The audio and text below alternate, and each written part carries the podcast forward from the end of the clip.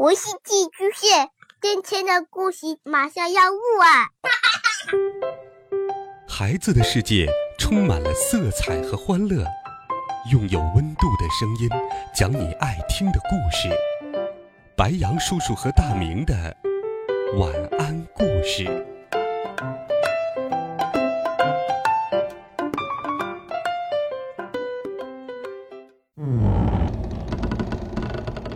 小朋友们、同学们，大家好，欢迎收听白羊叔叔讲故事。今天，白羊叔叔继续带您走进故宫深处，聆听那些好听的神兽的故事。一起来听《故宫御猫夜游记》，吃的离奇故事。喵，大家好，我是御猫胖橘子，故宫的主人。我从小就能吃，一顿能吃两大碗猫粮，鱼肉罐头一口气能吃三盒。要是碰上鱼头、鸡肝、肉骨头，吃多少我都不觉得饱。妈妈总说，全故宫就属我的肚皮最大。妈妈错了，故宫里有比我肚皮大得多的家伙呢。轰隆隆。我睡过午觉不久，天空中就开始打雷了。我看了看天上又浓又厚的乌云，连忙朝着太和殿的方向跑去。白天我一般很少去太和殿，那边游客太多，到处都是人。但是下雨天就不一样了，游客们都躲雨去了。这时候，站在太和殿的虚弥石座下。就可以看到一千一百四十二个吃手同时往外吐水，那场面别提有多壮观了。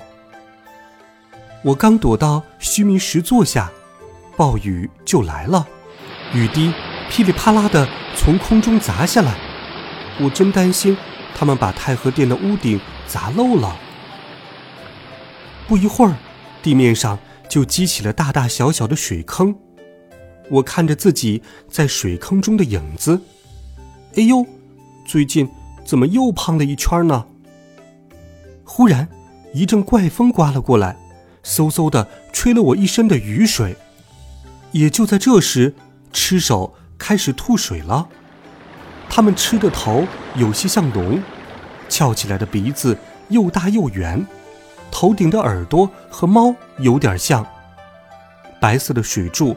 从吃手们整齐的牙齿中间的小孔中喷出来，像是一排忘了关的水龙头。水柱在地上激起白色的水雾，风一吹，像是飘动的白纱巾。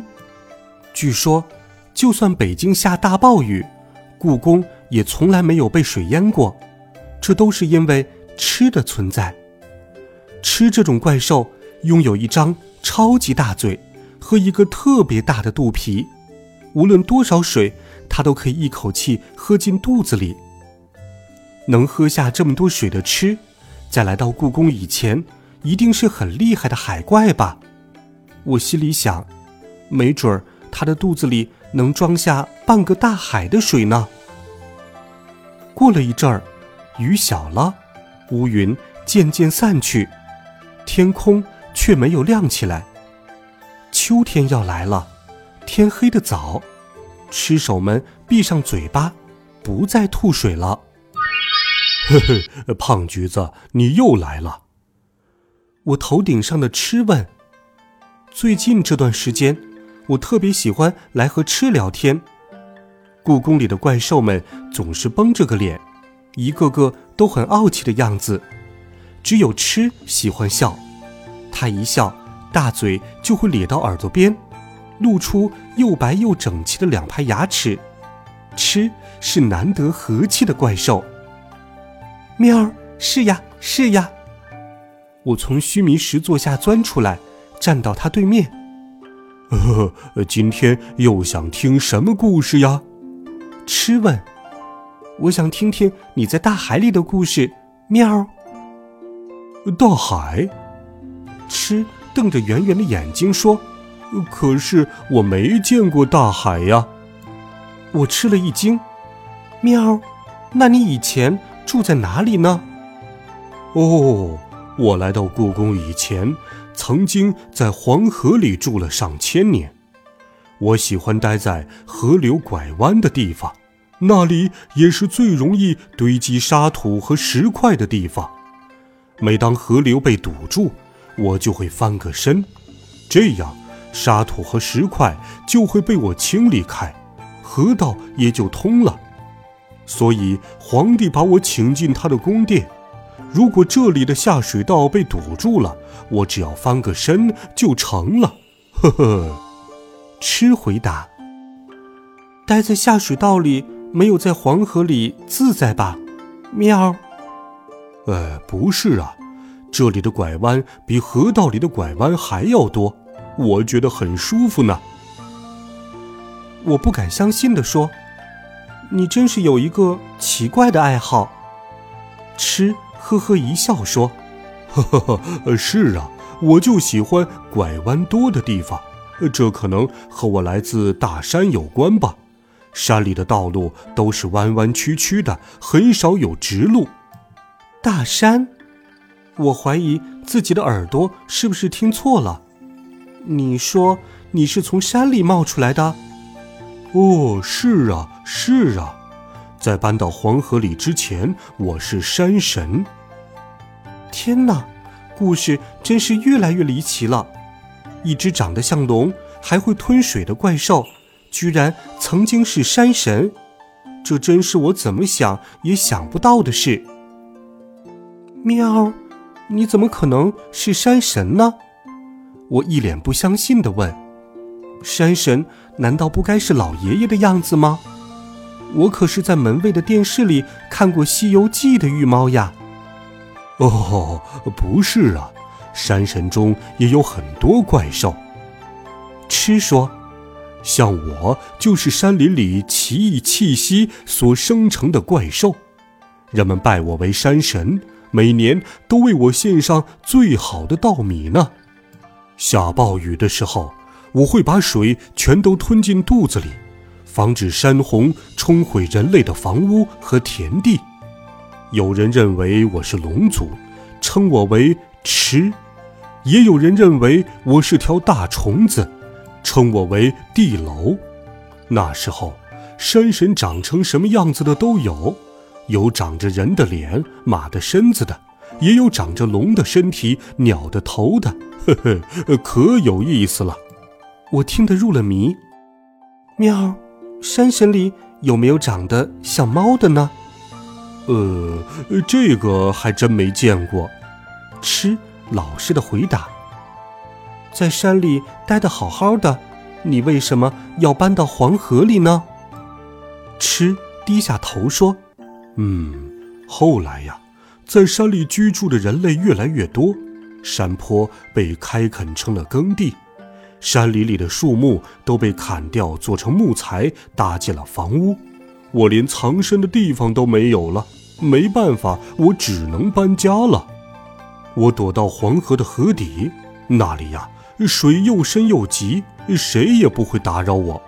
嗯，那其他山神去哪儿了呢？喵。呃，不知道啊，躲到其他地方或者更深的山里去了吧。